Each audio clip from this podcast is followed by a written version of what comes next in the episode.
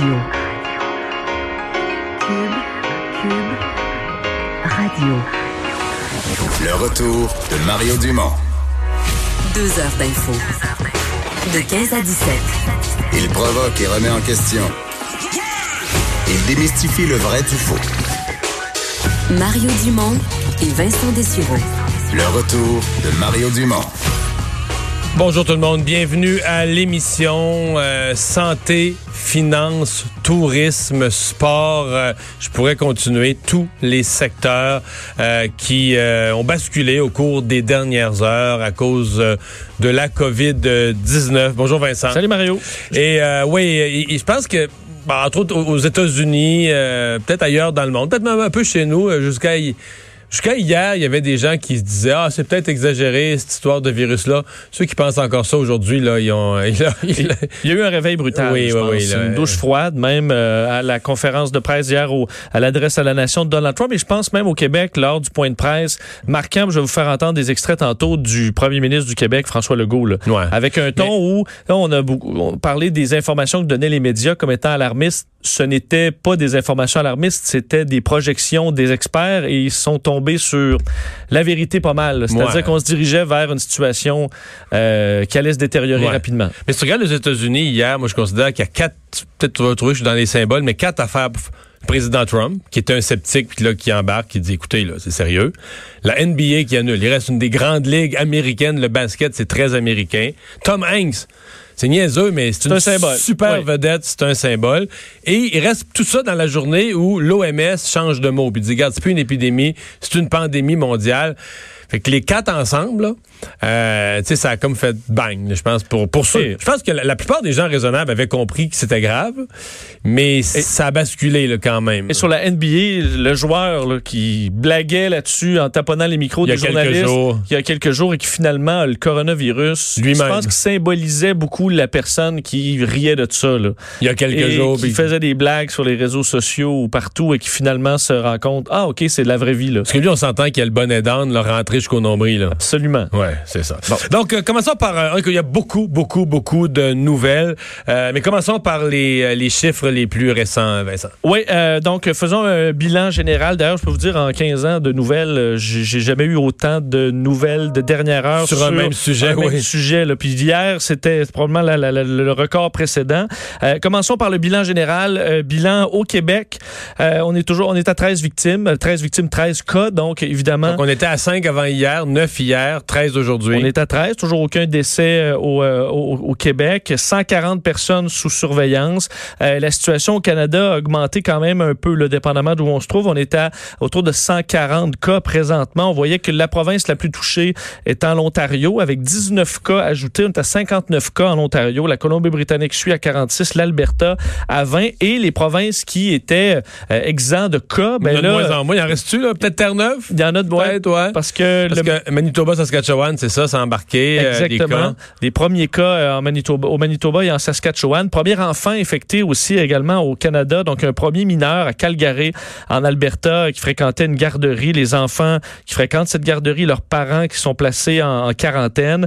La garderie qui sera fermée aussi pour les, euh, les prochains jours. Et en Europe, ça se poursuit. Là. Ça explose le nombre de cas en Espagne, en France. Ça continue à augmenter vite. D'autres pays qui s'ajoutent, là, qui, des pays qu'on regardait moins parce qu'il y avait 150, 200 cas. Mais là, oups, tout à coup, ça s'approche, ça monte. Là. Le bilan mondial le plus récent, 134 000 cas à la grandeur euh, de la planète, 116 pays sur 195. Alors ça, ça également, ça monte à tous les jours. La hausse, faut quand même le rappeler, toujours en Chine, hausse minime. Là. Presque plus. Presque plus de C'est le seul point positif. C'est le point positif. Ça montre qu'on peut se rendre à une situation où on stabilise quand même Deux assez mois plus rapidement. Tard, à peu de choses près. Avec des mesures importantes. On en verra dans les prochains instants avec ce qui se passe euh, maintenant au Québec. Mais euh, entre autres, en Italie. L'Italie vient de franchir le cap des 1000 morts. Il faut rappeler qu'il y a trois semaines, il y avait 11 cas en Italie, on est rendu à 1000 morts en moins d'un mois. Alors, vous voyez comment 11 cas, on disait, on disait c'est tous des voyageurs, là, donc des cas euh, isolés, chacun de son côté étant un voyageur dont on pouvait expliquer, bon, il est allé euh, telle est allé en Iran, puis on comprend. Ben. C'est ajouté 189 décès. Hier, c'était 196 pour la même période. Évidemment, la Lombardie étant le, le coin le plus touché, 744 morts dans cette région d'Italie. Évidemment, la situation là-bas qui est dramatique. Euh, mais également, on surveille le Royaume-Uni. On sait qu'hier, euh, Donald Trump, on va en reparler, euh, stop les, les, vols entre, le Canada, entre les États-Unis et l'Europe, mais excluait le Royaume-Uni. Bon, sortis de l'Europe. sont sortis de l'Europe, mais qui sont quand même dans le continent européen. Et euh, ben, en Europe, en, Royaume-Uni, on annonce que euh, on risque de voir une explosion des cas parce que euh, le nombre de cas recensés est dans les centaines, moins de 1000, mais selon le, conseiller scientifique du gouvernement, on serait plutôt autour de 5 000 à 10 000 personnes infectées actuellement. Parce que le nombre de cas, on l'oublie toujours, on, on parle de cas confirmés.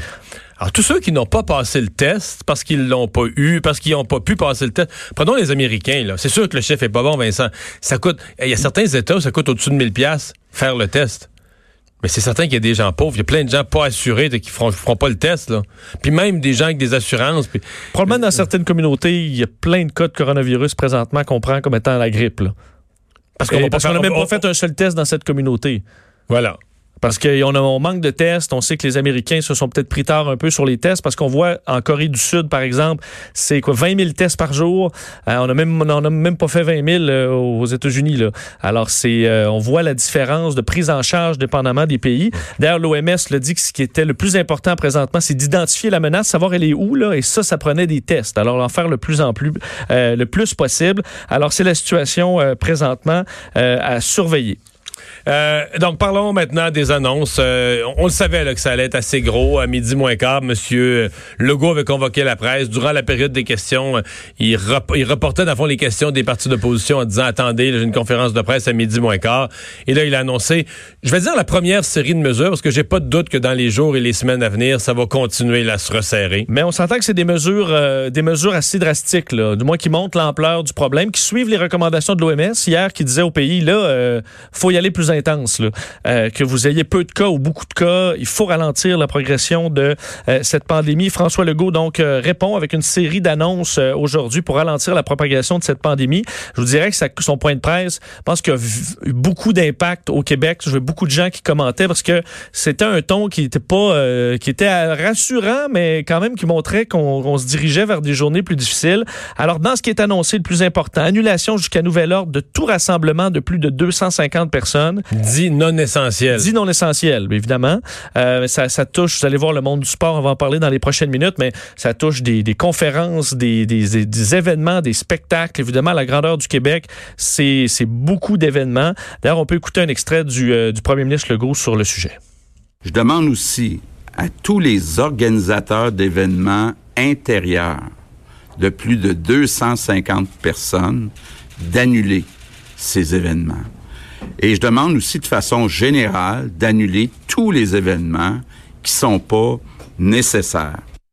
S'ajoute à ça isolement volontaire pour tous les voyageurs, peu importe du pays d'où ils reviennent.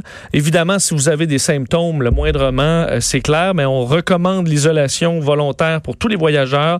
Isolement obligatoire de 14 jours pour tous les travailleurs du secteur public qui ont séjourné à l'étranger, des gens qui seront payés.